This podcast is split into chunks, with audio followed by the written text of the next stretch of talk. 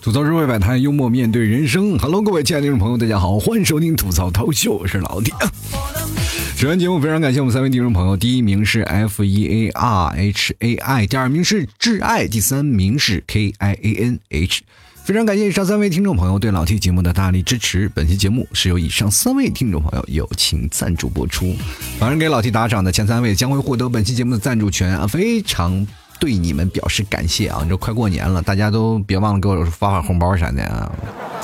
真的，这两天为什么我会这么悲惨呢？是因为有这么样一件事儿，不是大家都现在开始扫福嘛？那往年都被卡在敬业福上了，今年呢，没想到我还很敬业啊，老是更新节目，可能上天怜悯啊，于是乎敬业福很快就有了。但是非常压力巨大的是，我居然没有富强福。怎么回事啊？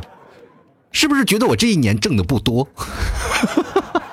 这个寓意很不好，就是你你别的福都没有无所谓，但你不能没有富强福吧？啊，人都说了大过年图个彩头啊，结果这今年什么彩头没有，就是唯独没有富强福，真是很尴尬啊！现在很多人都集齐五福了，我还没有集齐啊，就很。惨痛啊！所以说，很多人说过年回家了，有钱没钱回家过年。但是你就想心想想啊，就兜里兜里没有点钱，如果你要回到家里过年，那指不定要翻多少白眼呢，是吧？其实各位朋友，你们有没有仔细想过这样一件事儿啊？就是我们自己以为啊，就小时候就很喜欢过年嘛。就是现在我们作为一个成人的角度来想，哎，我们小时候确实很喜欢过年。那为什么现在没有年味儿呢？你们有没有仔细想过这个问题？对不对？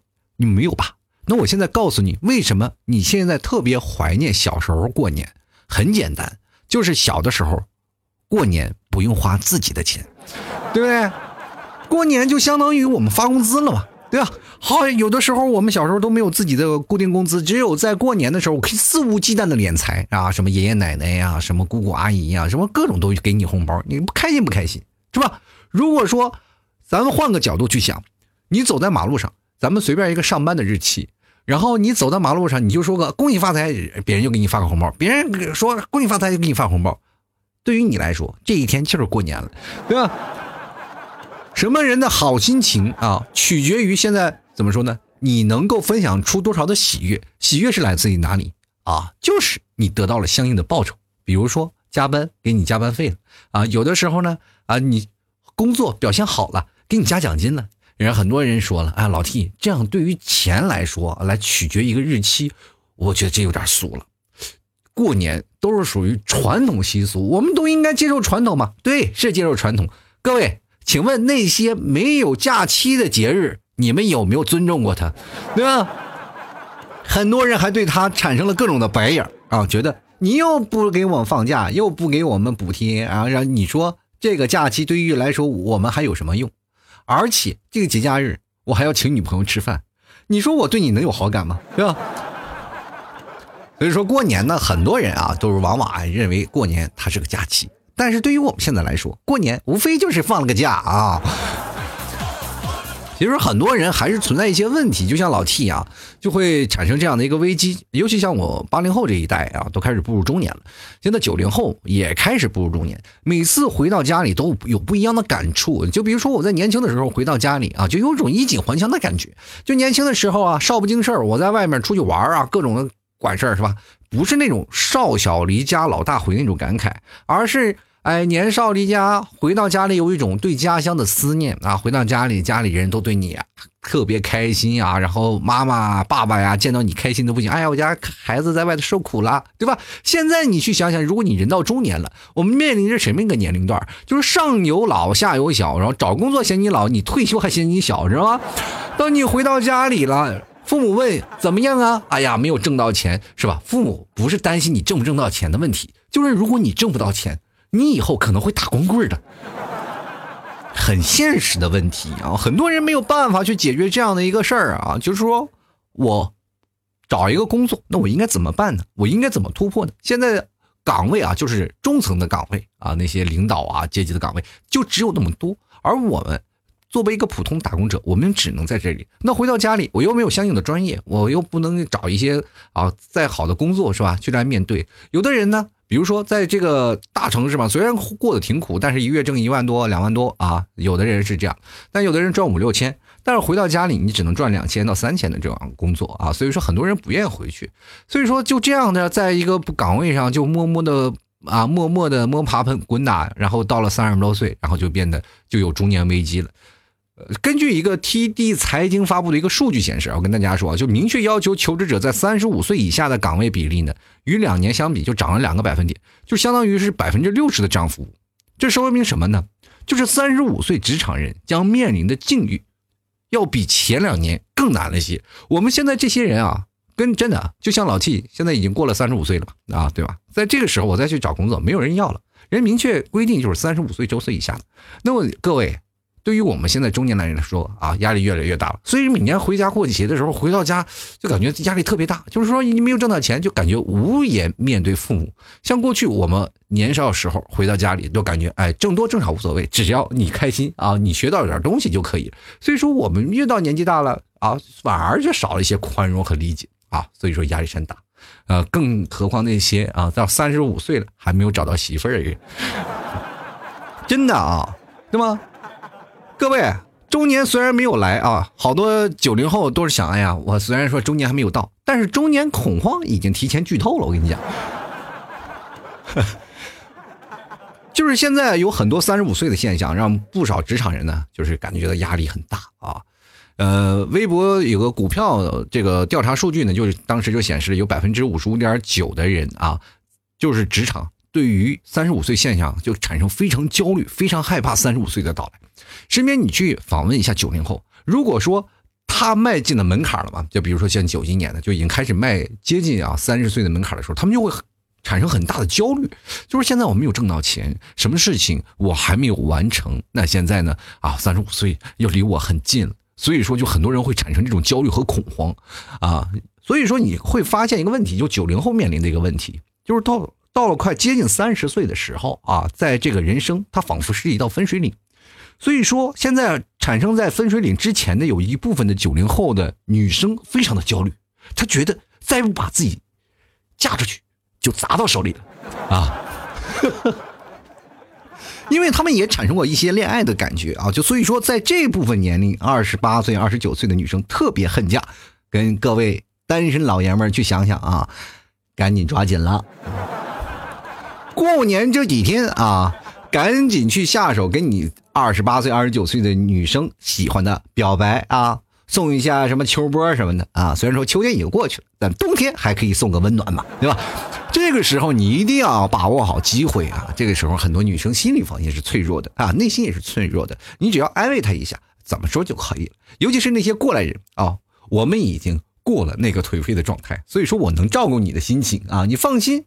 你以后不会走这样的路啊！有些女生其实心想，只要嫁出去了，就心里就踏实了一大半是吧？他们是有退路的啊！你说我可以做家庭啊妇女啊，家庭主妇啊，我可以坐在家里啊，我不要事业了，我就在家里相夫教子，不是很好吗？女人可以有选择的啊，男生也可以当奶爸啊，当然也有不同的选择。各位呢，可以在这个时间里好好找一找你自己心里想要的是什么。但是呢，其中还有百分之二十八点啊，二十八点八的人呢是认为有一技之长的年龄不是问题。那只有那百分之十五点四的人会表示离三十五岁还远，还没有想过。所以说，跟各位朋友说，现在很多的啊，这个职场给给各位带来的什么，比如说啊，给你画了一些很大的预期啊，我们要给你一张饼啊，你要干什么呢？就是给你当高管啊，赚高薪。其实各位朋友，这些事情其实摆摆在那里的，但是你要。有本事才可以去做，知道吧？你要没有本事，你也做不成。很多的人就是现在想啊，有一技之长，年龄不是问题。我跟各位朋友讲，这件事情是对的啊，因为有很多人会害怕三十五岁到来，但是还有百分之二十八点八的人认为是有一一技之长的这件事嘛。就就比如说老 T，我会有一技之长啊。你在一技之长里，不是说像很多朋友会问我一个问题啊，就说啊，老秦，我这想干个别的事儿，我想干个别的事儿，你老问我，就是其实是你是重新开始的一个问题。就比如说，很多人就觉得喜欢做主播啊，听老谢的节目觉得挺有意思啊，想要做自己去做主播，我觉得你可以去做，没有问题。但是你去想想，我做了十年这节目还是这个鸟样，是吧？没有太大的进展，但是其中还有穿插着一些自己的主见或者是自己的经验在这里。十年里，其实他沉浸的这一个小时的时间里，他是有很多的元素进来的啊。很多人可能是觉得，哎，就无无非就拿个麦克风说话，谁不会呀？但是这件事情确实是差了很多。有很多人还跟我说呢，老天，你去做直播呀，你去做直播，你绝对很好。不是所有人做直播就能赚钱的，我跟你讲。就是像比如说啊，身边有好多的朋友啊，做那些就是录播大咖的，他们也是做电台直播的，还有很多的现实的朋友，他们就是这样。呃，虽然说在节目当中他们会娓娓道来，或者有的人是说的特别精彩，但是如果到了直播方面，他们就会觉得他自己很二啊，就不不知道该说什么。面对一些人说了提问了，他觉得有些时候会打断自己思路。所以说，每个人沉浸在自己的世界里，或者是在自己专长的项目当中是可以的。比如说，我要做直播，那我肯定是跟一个小白是没有什么区别的，是吧？隔行如隔山，就是一个道理，对不对？这其实就是跟你们，呃，你们使用那个手机嘛，对吧？这比如说用安卓的，用苹果的是一个道理，对吧？两个其实都是一样的功能，但是里面有好多的功能都不一样，对吧？这本质的区别。其实我们很多的中年人啊。职场带来的安全感啊，其实很多人就是希望能啊稳定一点嘛。你比如说你混到中层了就比较稳定，其实跟各位朋友说没有很稳定的事情。比如说你哪怕混到中层了，有一天公司啊公司就咔嚓一下倒闭了，你就完蛋了，你知不知道？就往往会出现这样的情况，因为很多的公司现在处处在那个氛围当中也不是很好嘛，对吧？比如说你先啊公司倒闭了，那这个时候你再去找工作就很难啊。就是很多的人会在想一想啊，就比如说回到家里会产生一些焦虑啊。我要回到家，我为什么会焦虑？很焦虑的最焦呃、最终的焦点就是我在这里在和有没有前途可以看到。你就比如说我现在在一个大城市，北上广深四大城市。那我在这个城市当中，一个普通的公司啊，也有大型的公司、小型的公司，是吧？我在这里工作了已经四五年的时间，那么公司给我涨薪也其实涨到这这样的一个程度了。那我再跳到一个公司里，我还是一个职员，所以说这部分的人就会很惆怅。我说回到家里应该怎么办？那以后我的出路在哪里？他们就会想啊，我如果在这个公司里做能做多久？这就是私营企业和国有企业的区别嘛。国营企业就是你到了八十岁了，或者你你做的这样的情况也是这样的，比如说你能做到退休啊，可以，但私营企业很少有能讲到退休这件事儿啊，所以说就很惆怅。因为我最早以前刚开始就换工作的时候，我还在想一个问题啊，就是说啊，很多人说在一个公司工作了十几年，其实在一个公司工作十几年，我们去想啊，这很正常了，是吧？就是对作为我们上一代人，他们就会觉得很正常啊。但是对于我们来说，我们觉得哎呀，这个工作实在是太难了，怎么会能干十几年啊？因为我在我们认为决定呢，一个私营企业不会干那么长时间，是吧？因为在这段时间，他们可能突然就倒闭了啊，所以说我们的想法是不一样的，所以说这给我们现在年轻人带来的这个中年焦虑就比较严重。人都说三十而立啊，有些人基本到三十我们没有立起来，就是因为没有办法，我们在这个社会当中只有那一小部分人先成功了嘛，我们在那前仆后继的不断的去尝试，还是要需要一些勇气的，是吧？所以说现在很多人职场三十五岁的现象就是困扰着现在很多回家啊过年回家的人，因为很多人回家了不愿意回家，那他们不是说不能回家，而是不愿意回。家面对那些父母或者亲戚的质问，他不知道该怎么回答，是吧？有些你要是过你前两年跟我说，哎，你找不着媳妇啊，找不着女朋友啊，其实根本的原因是因为我可能在公司里有太多的焦虑，公司没有做好，是吧？而且公司你要没有做好，并不是因为你能力的问题。跟各位朋友讲，也存在着很多的幸运啊，包括你为人处事啊，或者你个人的交际方面会产生很大的东西。到了三十多岁以后，交际反而会干呃，会会占你的那个职场很大的一部分比例的啊。所以说，很多人会希望就是能够在职场当中有一些期许嘛，比如说我能干到退休，是吧？就是二零一九职场人中年盘点报告有一部分就显示嘛，就是百分之二十九点九的职场人期望在三十五岁之后能做到企业管理层，那百分之十七点一的人，呃，这个白领就期许是能维持现状的稳定感。那有百分之十二点二的白领会认为三十五岁之后会有失业的风险。就其实跟各位朋友说，你不用到三十五岁，你基本到了三十三岁、三十二岁的时候，失业的风险就很大。我跟你讲。因为你会发现一个问题啊，就是你到了三十五岁，你去再找工作也很难了。对于用人单位来说，你去有与其去招一个成本比较高的中年员工，你其实还不如多招几个应届毕业生。第一，怎么说呢？听话。第二是生产能力更强，是吧？能熬夜，是吧？比如说有些人啊，就是头发已经秃了，就严重产生一些问题啊，就是比如说内心的高管就感觉，哎呀，这这就不能再用了，再用就容易猝死了，是吧？你看头发就掉没了，那头发就是人体的保护层，你知不知道？你想想啊，当一个人头发掉完了，就相当于天空的臭氧层破了一个洞，你知不知道？这个时候我们需要做的是什么呢？保护环境嘛，对吧？就不能再在在伤口上再哎再多添一道伤疤了。所以说，很多的人呢就会选择辞退，人家公司也害怕呀。你说有天死在公司里，我这都叫为得为你赔偿什么的。啊，所以说呢，这件部分呢就出现一些问题。根据那个 TD 财经发布的一个数据显示，招聘职位中啊，要求三十五岁以下的职位比例高于十大行业里，排名第一的是什么呢？是银行。其次呢，是一些外包服务啊，还有中介服务啊，保险和通信行业的。也也就是说呢，这些行业当中有相对更多的岗位需要年轻力壮的劳动力，懂懂吗？就过去我们认为坐办公室的那都是动笔杆子、动脑子的，后来我们才想，这部分才就是苦力，你知不知道？往往我们去扛啊，做一些事情啊，比如说啊，送个外卖啊，送这些东西，我们要学习的什么啊？一开始我们以为啊，也是不动不用动脑，其实也需要动脑的。你先看那些外卖小哥和快递小哥，那家伙脑子比你好使。比如说我们现在在一个呃笔记本，在那个。写字楼里啊，就是用笔记本各种的打各种的那个工作呀，在 Word、Excel 各种使用的时候，当你回到家里发现你的工作技能其实其实是一无所有的，你觉得你还不如那些啊送外卖的和快递小哥呢，因为他们知道至少怎么去认路，知道吧？而且还遵守交通规则，是吧？也知道如何躲避交警，是吧？而且对于用户的察言观色也是做到了一定的地步啊，所以说有些时候你看啊，在凡是行业当中与人能接触到的行业反而是会更好的嘛。那比如说最早以前啊，就是在，呃，最早刚开始出来的时候啊，上大上海上海滩是吧？过去我们还经常看那个上海滩那件事，什么刘华强啊是吧？啊是吧？这个啊不不这是刘华强，许文强啊，刘华强那是黑社会是吧？是吧？许文强啊，丁力啊这些是吧？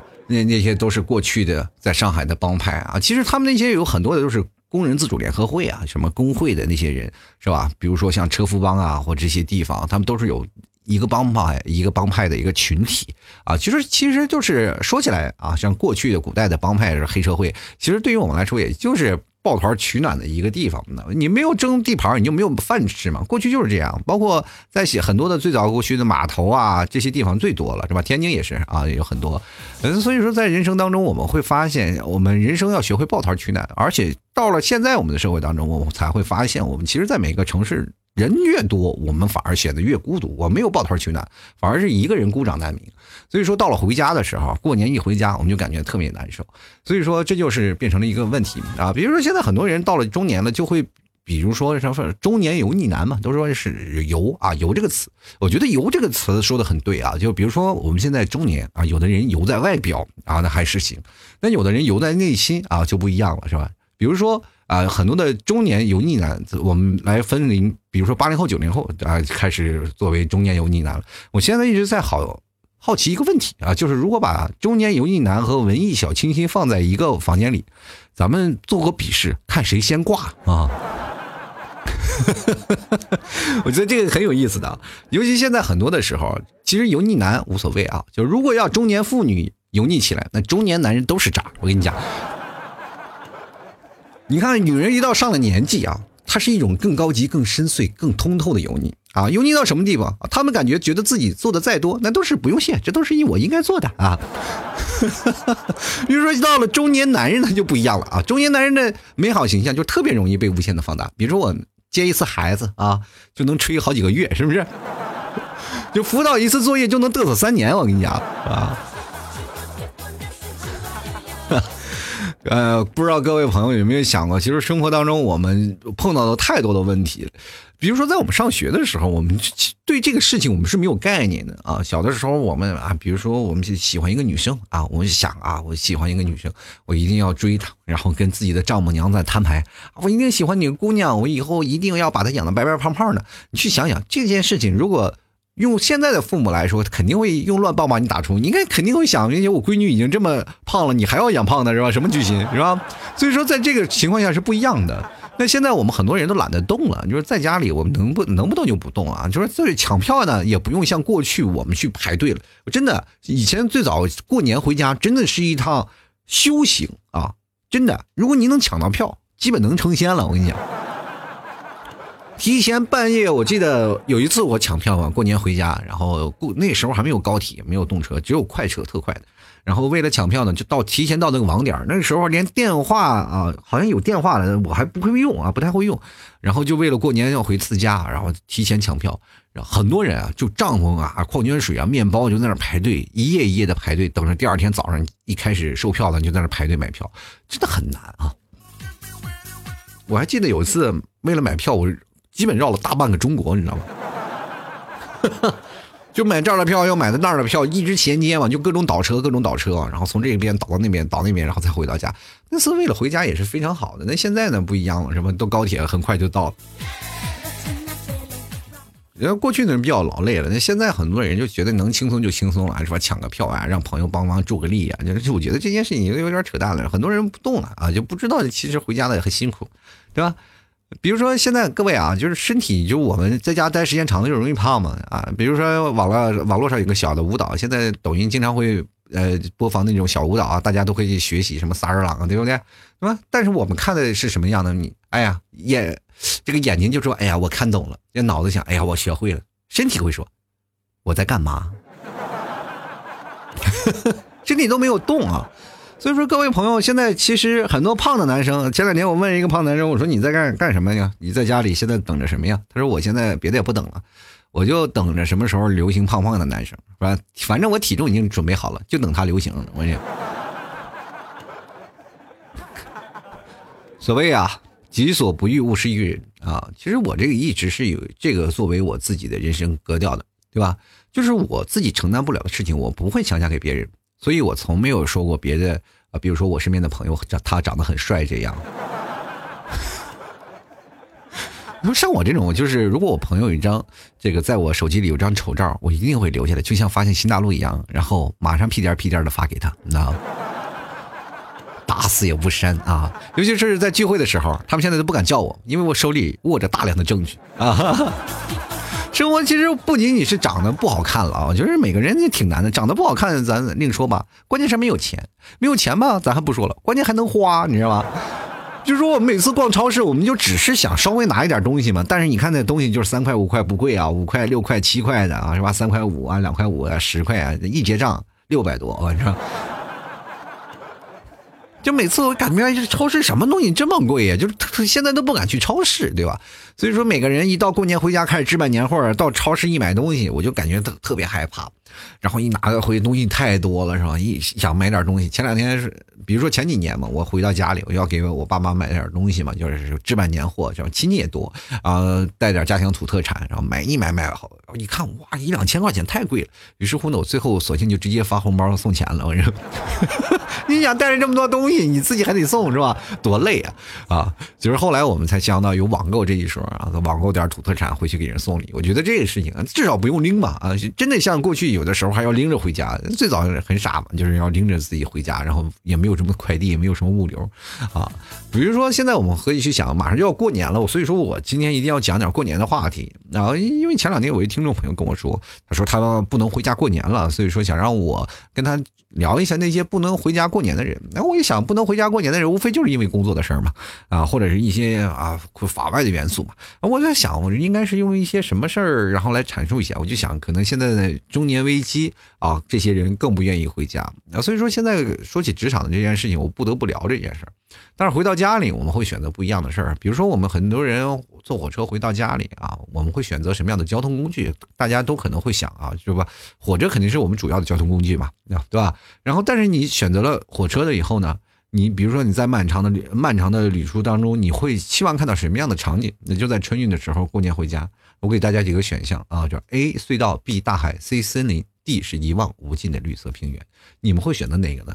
我跟你说，这里没有我想要的答案。那我呢，会选择坐在车里，透过车窗看那些正在疯狂往车里挤的人啊。我在想，这群人里会不会有人上来跟我说：“你好，这是我的座位。”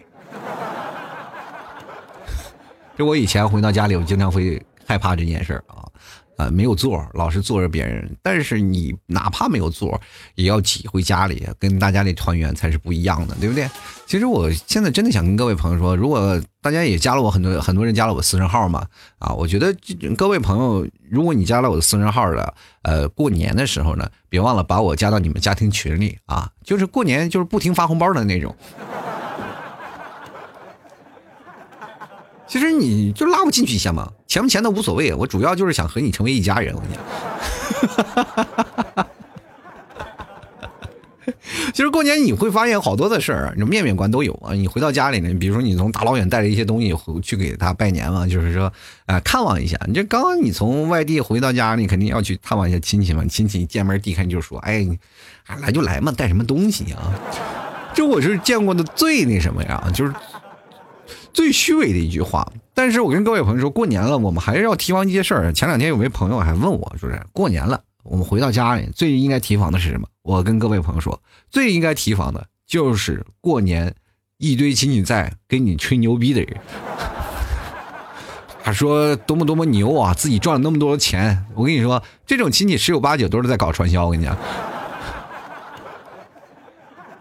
就是哪怕他没有啊，也就是吹吹牛、过过嘴瘾罢了啊。其实我们有些时候，我们再反过来去想一件事儿，你会啊，比如说啊，我们经常特别烦那种特别炫耀的人啊，就是啊他们在炫耀啊，哎呀，有钱有钱啊，就是各位啊，这种人他们越炫耀什么，就代表他越缺少什么啊，就是是我们想的吧？比如说他没有钱，他就老老吹吹自己有钱，就怕别人看不起。但是各位朋友，你们仔细反过来想一想，事实上应该是什么呢？是我们越缺什么，就越觉得别人在炫耀什么，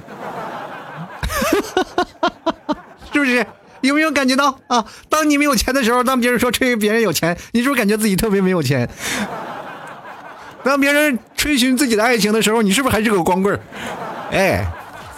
你用这个方向去想啊，其实过年我有些时候不愿意见人啊，真的挺不愿意见人，就挺尴尬的。就比如说过年有谁亲戚来这儿来我们家转，我说有的亲戚是远房亲戚，就混不熟，一来了我又不知道该叫啥，不叫又不礼貌，是吧？我就尴尬对着十秒，然后远方传来我妈的这个叫声，哎，这是你姨父啊，我这，是吧？这个时候才很尴尬。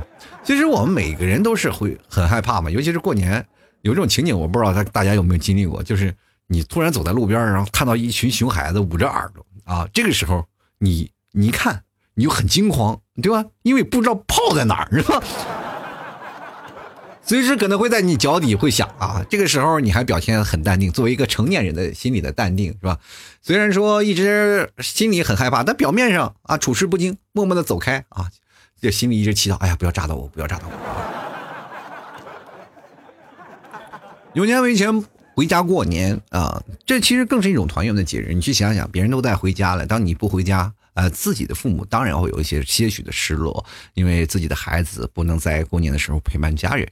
这个时候，我们应该去想啊，不管在任何的时候，回到家里陪伴自己的家人，其实是一种最好的约定。哪怕出去一起玩啊，哪怕或者有一些别的安排。回到家里能感受不一样的氛围啊，因为我们可以在过年里聚会嘛，能碰见大把的亲人，还有我们大把的朋友。当我们会发现，在大城市相处久了，比如说像老提有好几年没有回到家里过年。当然，父母会来这里团聚嘛，但是在家里那些年啊，就感觉少了很多年味儿。比如说要回到家里跟兄弟朋友喝酒啊，或者是玩啊闹啊，然后这些事情已经过去了啊，就好像好几年没有发生了。不过我还是特别期待，如果有一年能回到家里过年，还是很好的。今天本来打算要回到家里过年的，可是因为孩子嘛，小弟嘛还太小了，所以说没有办法回去。我所以说跟各位朋友说，家其实是一种牵绊。我们从在家里经常会有一种不一样的感觉，是吧？只要你到家里，才会有那种过年的年味儿。很多人说啊，年味儿啊，这年没有年味儿，回家干嘛？我跟各位朋友说，年味是在心里的，不是在别人眼里。别人过的啊，大家红红火火，年是在心里的。只要团聚了，这个年就是一个好年啊。好了，各位朋友啊，喜欢老 T 的别忘了关注老 T 的微信公众号啊，主播老 T 啊，也可以加老 T 私人号啊，老 T 二零一二。喜欢的别忘了支持一下啊，尤其是到了过年的时候啊，老 T 节目也不停更啊，希望各位朋友多多打赏啊，直接在。文呃，我的微信公众号文章啊，下面有个二维码进行打赏也可以，或者是直接私发老弟红包就可以。然后打赏前三位的将会获得本期节目的赞助权。同样，我就是今天特别期待年三十会有多少人给我发红包，是吧？同样呢，各位有爱国服的也别忘分享一下啊。呃，不是爱国服啊，这个那叫什么了？呃，就富强服啊。真的富强福无所谓啊，我只是图个彩头啊，彩头，是吧？最近这个牛肉干都贼给力啊，都是一路顺风飞的，是吧？所以说，各位朋友啊，这个年前可能好多的快递都停了，是吧？想买牛肉干的也可以直接通过这这个微信自己去找我啊。好了，各位啊，我们继续来看看这个听众留言啊，听众有很多的听众朋友有。也发表自己回家的意见嘛。其实我这次发的文章是你回到家里会带什么样的神器？当然我们在火车上会拿一些吃的嘛啊，所以说我给大家推荐了牛肉干和咖啡什么的啊，所以说很多人买了就是说到路上呢能解饿。但是呢，也还有很多不同的神器也能回到家里啊，就是在火车上给你分享太多。那比如说，过去我们都会带一个一本小说或者是一本杂志在车上去看，或者有的人会带一个随身听啊，听节目是吧？你去想想，随身听啊，是不是很有年代感？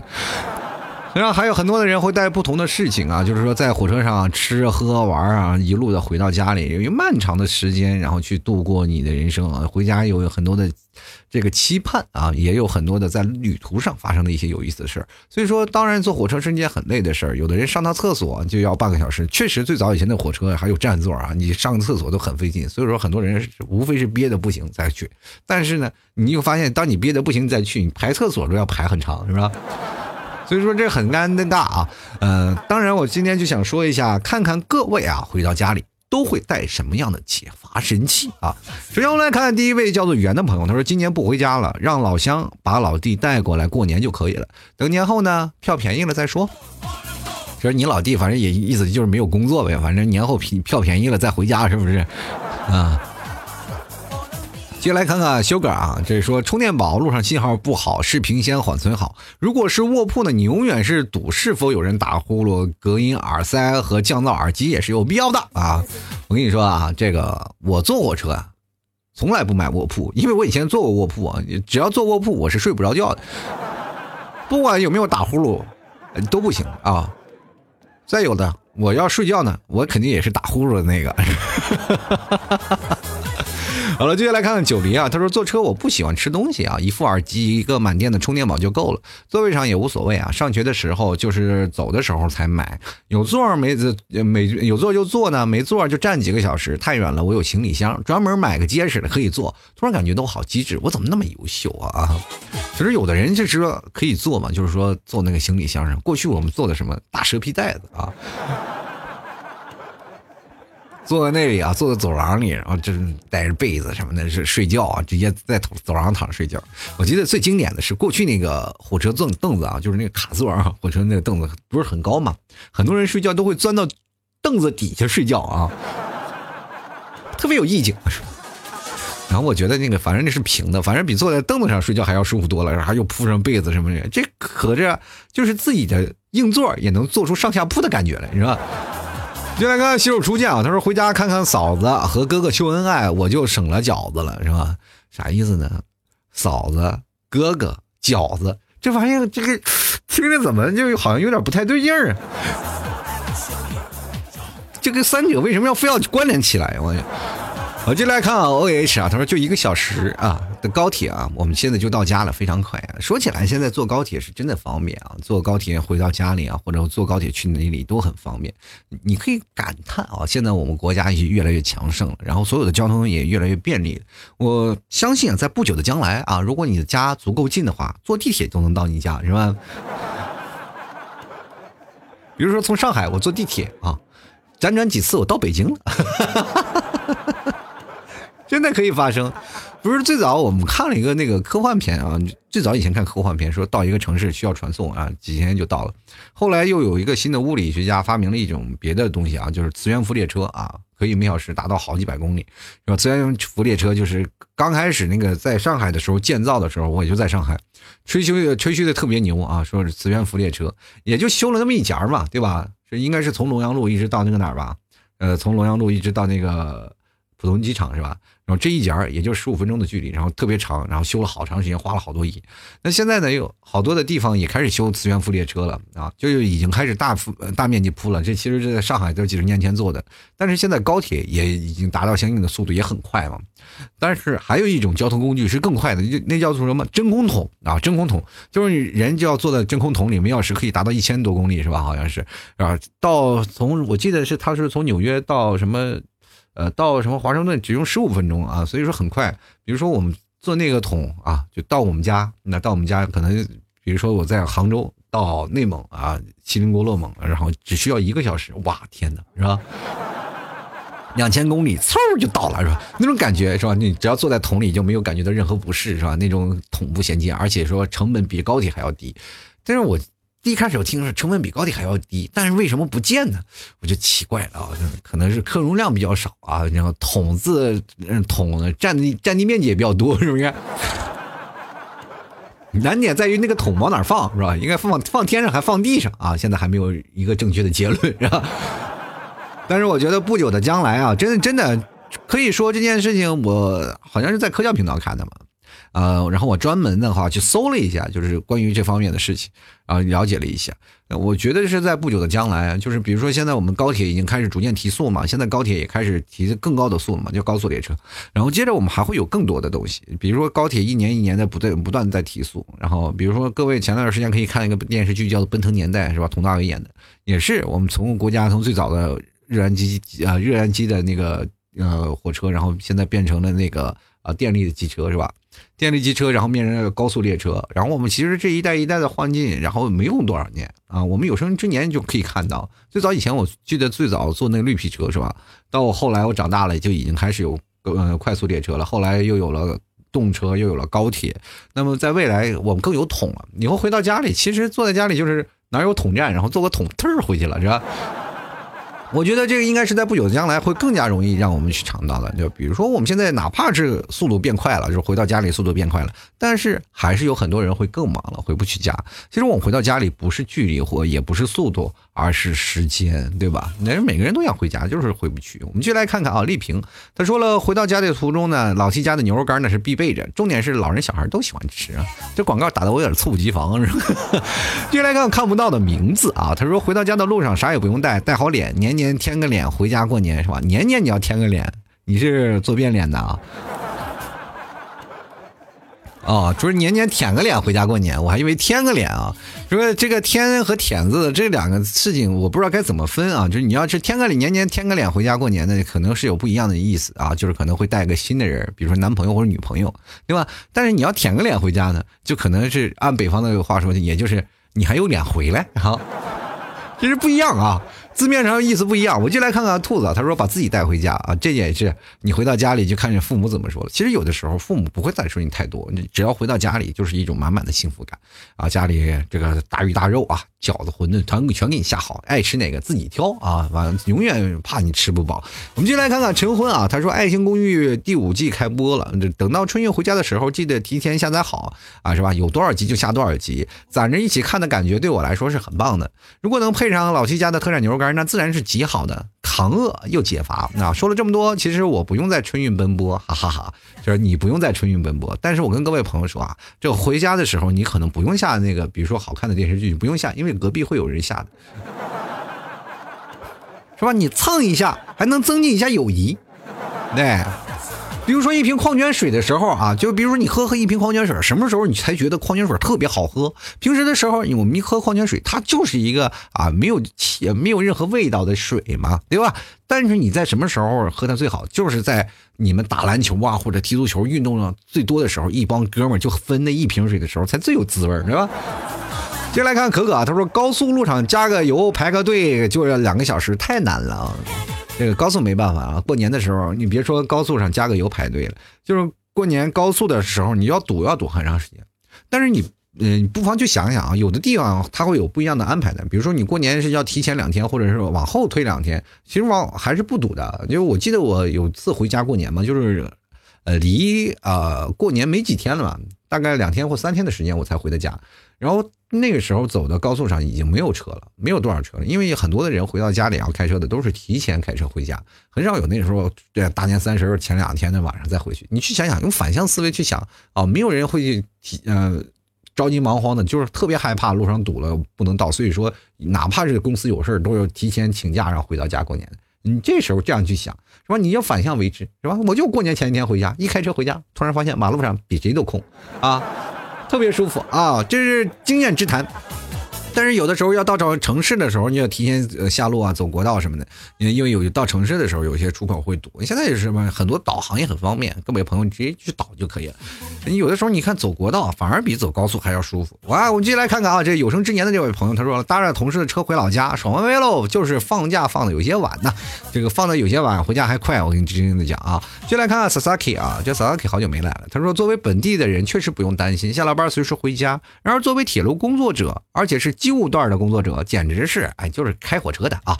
这个跑火车的时候呢，晚上困的时候呢，就聊聊天或者是交流一下业务。啊，所以说早已习以为常了啊！开火车的朋友们，这天天在过年可能也是要在火车的路上，因为他要来回送人。我觉得这些人真的是应该值得敬佩的，而且还有那些开公交车的，是吧？开出租车的，这是最容易值得让人敬佩的人。因为你看，很多人都在过年，你很多人说啊，他要挣钱，但是没办法，这是他的营生啊，这叫他的糊口的工具。但是也是通过他这样工具。还是方便了很多来玩游玩的，或者是没有办法去开车的人，对不对？你想想，你跟朋友就喝着二两酒，喝完了以后，你是不是还要打着车回家，然后或者呃坐着公交车回家，是吧？出去游玩，这都很重要的啊。当你在玩的时候，别人还是辛苦在工作岗位上，为这些可爱的人致敬。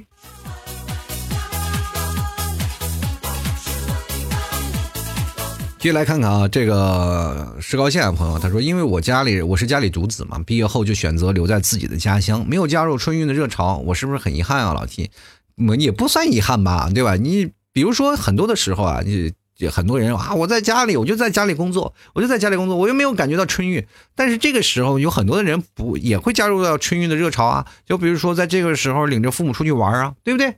你没领父母出去玩，就在家里过年，就说明恰恰。”你没有钱吗？开玩笑，开玩笑。我觉得有很多人应该去换个思维去想想，就比如说你没有出去玩，或者你没有回到家，我就在本地啊上班。你可以真的领着家里人出去玩一玩嘛？就过年的时候，大家都放个假。他说你有些时候父母也没有退休，这个时候也是放假。那这个时候不出去玩，一年到头来能陪着自己父母出去游玩的机会是真的少之又少啊！所以说出去玩一玩啊，你你感觉不一样的年啊。就来看光辉岁月，他说今年回到家，我要带着我外婆一起回。回到家里要坐二十四个小时左右的火车，我带了一背包的零食，充电宝都准备了三个，还好抢到了卧铺，不然啊到了家都要命了。哎，我紧跟着，不管是在哪儿，是吧？坐硬座呀，还是坐卧铺呀，我就感觉都挺要命。接下来看看有点淘气啊，他说：“老 T，我是第一次留言，此刻已经在回家的路上，二十三点五十九分。嗯，瓜子和绝味鸭脖那是必须有的。听着你的节目，回家的路上会有趣的多啊。人有的人会听我攒我的节目嘛，然后攒几期节目，然后在路上听。但是我觉得这个事情确实能够挺消遣的啊，你坐在那里就闭着眼听节目就好了，然后听的时候还能容易犯困，是吧？还睡一觉更能消磨时间。人有不知道你们在火车上消磨时间是怎么消磨的？那我消磨的时间基本都是掰着指头算的，是吧？啊。”通过什么样的事情能够消磨多长时间？我不知道各位有没有跟我一样，就是比如说我平时在家里就看电影啊，或者是看看多长时间，哪怕一五六个小时都无所谓。但是，一到火车上，那简直是连电影都不想看，游戏也不想打，你知道吗？就产生那种概念啊。所以说，各位朋友啊，这不知道各位朋友有没有跟我一样啊，就是有这种想法。就是反正在火车上，就时间都是掰碎的数啊，就是挺难受的。我们就来看没有名字的这位朋友，他是没有名字，我所以说他就直接就念一下他的留言。他说从广东回河南，高铁五个小时，我上车前闷了一瓶牛栏山，醒了就到了啊。我还真的有一次啊，就是在呃，因为我在坐卧铺睡不着嘛。有一次我从深圳回到家里，我先到北京嘛，走京九线，然后上了火车，呢我睡不着觉，就我因为我带了好几瓶二锅头，然后上车就开始睡，呃，就开始喝，喝完了哎睡一会儿，再喝完了就睡一会儿，没走一几步就喝完了，对吧？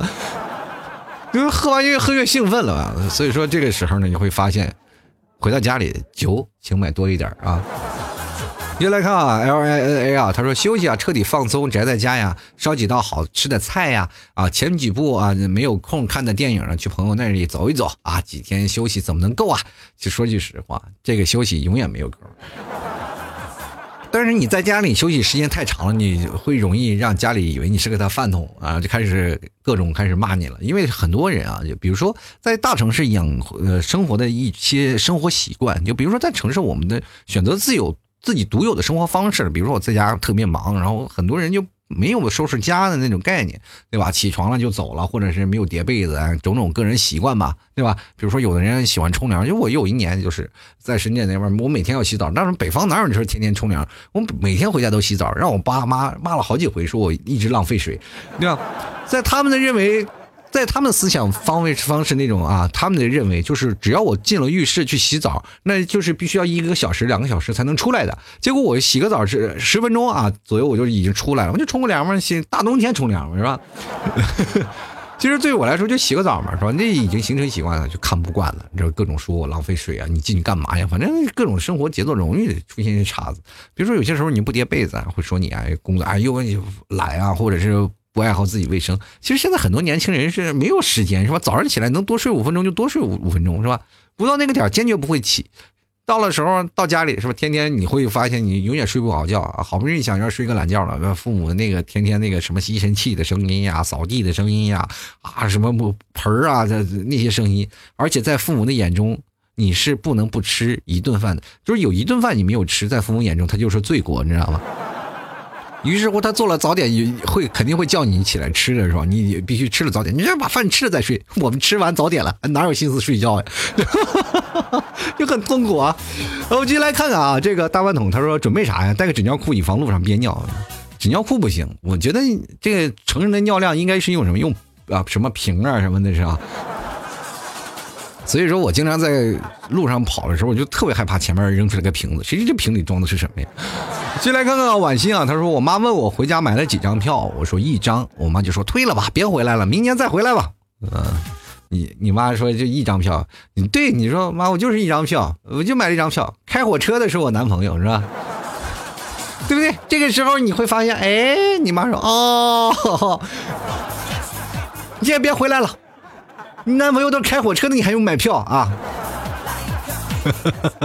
接来看东影庄庄主啊，他说坐火车解乏很神奇啊，是吧？比如说小霸王游戏机啊，十三点三寸的什么便携显示屏，手机啊，游戏手柄一个啊，两个两万毫安的充电宝，一包老 T 的牛肉干，一壶老 T 家的马奶酒，一一袋老 T 家的果条，还有老 T 的节目，一切就完美了。我觉得这些都挺完美，你们就差一个老 T，你知道吗？你会发现现场都不会闷的啊，就一路就跟你们聊，能聊聊到你们都不想聊为止啊。再来看河西啊，他说回家路可以很近啊，可以说什么都不用准备，只是等待回家的呃过程是那么漫长。女生结了婚真的不知道哪里是家，只是想回去看看熟悉的地方，听一听熟悉的乡音啊啊！有的有的女生现在都很多的外嫁吧，就是你们替嫂也是啊，我也是啊，我也算是外嫁啊。但是就回到家里，你会发现有些时候不适应啊。但是你回到家，你才能感觉到地方的乡土民风的啊，还有你自己在家里生活的环境。其实每个人都有在人生当中换过不同的环境，但是过年的时候会让你这些环境会更加扩大化。它在一个，比如说一个城市，每个城市它有不同城市的文化底蕴，所以说也就是每个城市呢都有不同的颜色。那么，当过年过节的时候，这些颜色会会被抹得更深一点。所以说，当你回到一些城市，你会发现啊啊，比如说平时这一个城市平淡无奇，但呢，到了过年的时候，它会产生不一样的色彩。比如说有些农村啊或者村庄啊，他们会有更多的一些味道啊。你到了那里，你会吃的喝的完全都不一样，有的时候习俗不一样，是吧？就包括过小年儿这事儿吧，比如说北方二十三，说南方就二十四，这件事情也有很多啊，就是说有不同的习俗在这儿。继续来看，既然无缘朋友，他说盘核桃和星月菩提啊，这一看就是爱盘的是吧？你别把火车盘了就行，是吧？啊，这是你一盘把火车盘了，人家到时火车到站了，都有清洁工去打扫，一看啊，这个火车高铁油光锃亮，哎呀，这是谁呀？这想让我们失业吗？这是，对吧？所以说。盘的时候要注意啊啊，不要见啥东西都盘啊。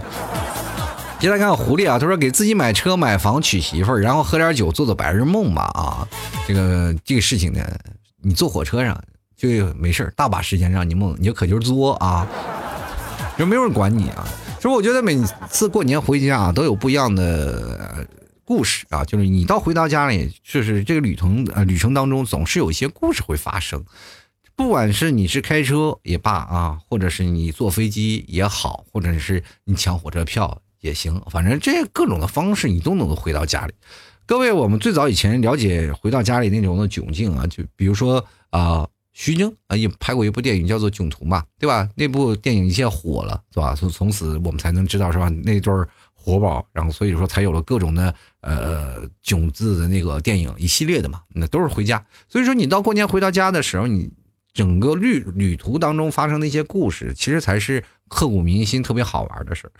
嗯，很多的时候我们回到家里啊，很多人带了不同样的情绪啊。有的人可能带着我回到家里功成名就啊，荣归故里；有的人可能带着一些忐忑啊，可能我自己没有找到男朋友，没找到女朋友，回到家里会不会被父母或者亲戚的说？有的人可能在工作上又没有什么成绩，回到家里又有一些不行啊，所以说回到家里会带着一丝茫然。我跟各位朋友说，回到家里不，大家不要带这些情绪，只需要在火车上去好好回想你回到家里应该做什么。我们最直接的就是过年，我回家就就是过年，不要去想太多的事情，对吧？其实父母也不啊愁你说你给家里带个三瓜俩枣更多的是希望你回到家里过一个年，而且你此时。抢火车票呀，坐飞机呀，辗转反侧回到家里，其实也无非就是想简简单单过个年吧，对吧？这个过年的年味儿，我们更多的能够体现在每个人或者是你的亲戚朋友上。只有一年在这个段时间，你才能感受到亲情给你带来的魅力，是吧？但所以说，各位朋友回到家里啊，很多人会有些会反感，说回到家里亲戚朋友会说我这些事情啊，我就啊怎么躲过亲戚朋友的几大问？当你真正的你在社会上混了好几年，说回到家里，你才会发现，其实这些亲戚们。这个插科打诨，然后以各种学问才是挺有意思的。就哪怕他们不是善意的，就很多人就是可能是想因为你在外面过得不好，来凸显我自己儿子在这里外面工作挺好，是吧？比如说有的家庭是吧，亲戚说啊，你自己在外工作怎么样啊？啊，你说啊，工作还行吧，反正挣不了多少钱。然后他说啊，我那个姑娘可好了，然后工作了好几年在留学，是吧？他就希望别人夸他们家，是吧？现在不都是吗？你过年回到家里。很简单，就是呃那几个三问是吧？啊，说问你有没有媳妇儿啊，工作多少钱，有没有买房啊，是吧？但是只要你过得不优秀，那就反正是要凸显我们家嘛。很多人说了，人人们都是晒娃狂魔，到了过年的时候都是夸娃狂魔，是吧？夸自己的孩子怎么样？不管是你嫁出去啊，还是娶一个回来也好，过年都是要忙活的。所以说呢，过年回家的路上，各位朋友。呃，喝点小酒啊，不要伤身，但是切记要随时关注老 T 的节目，老 T 还是会随时更新啊。有什么问题可以随时来找我啊。还有别忘了给老 T 留言，就是在公众号啊，然后下方你都会有文章。那我文章不会断，希望各位朋友继续来留言，只要你留言，就代表我节目还是一直在更新啊。最下方还有个二维码，可以给各老 T 打赏啊，打赏前三位的也将会获得本期节目的赞助权。当然了，给老 T 的私人号发红包也是一样啊，能达到同样的效果。呃，马上就要过年了啊，跟各位朋友说，在旅途上一定要小心自己的安全啊，千万要把自己保护好了，别被哪个野男人给拐跑了啊！是不是？你至少要回自己家过年呢，不能让别的男人拐拐到你别的城市过年吧，对不对？所以说呢，在过年回家的时候呢，要带着更加愉快的心情。我们不要去考虑那些工作给你带来的困扰，也不要考虑家庭给你带来的一些纠纷啊。更多的是你回到家里能体会到家里给你带来的那种热情，还有那种温暖。过年啊，希望各位朋友都有一个新的开始。二零二零年嘛，都是一个一到过年了，人都说了新春伊始啊，每个人都要重新开始啊。年后工作我们一定要好好的，也要给自己立 flag，是吧？但是跟各位讲啊。我可能是有一些问题啊，就是一到了过年的时候开始，呃，启动了嘛？人生启动了，我就会发现，然后会显出一排一排数字啊，你的已成功启动，你已经被百分之九十九的人给击败了，是吧？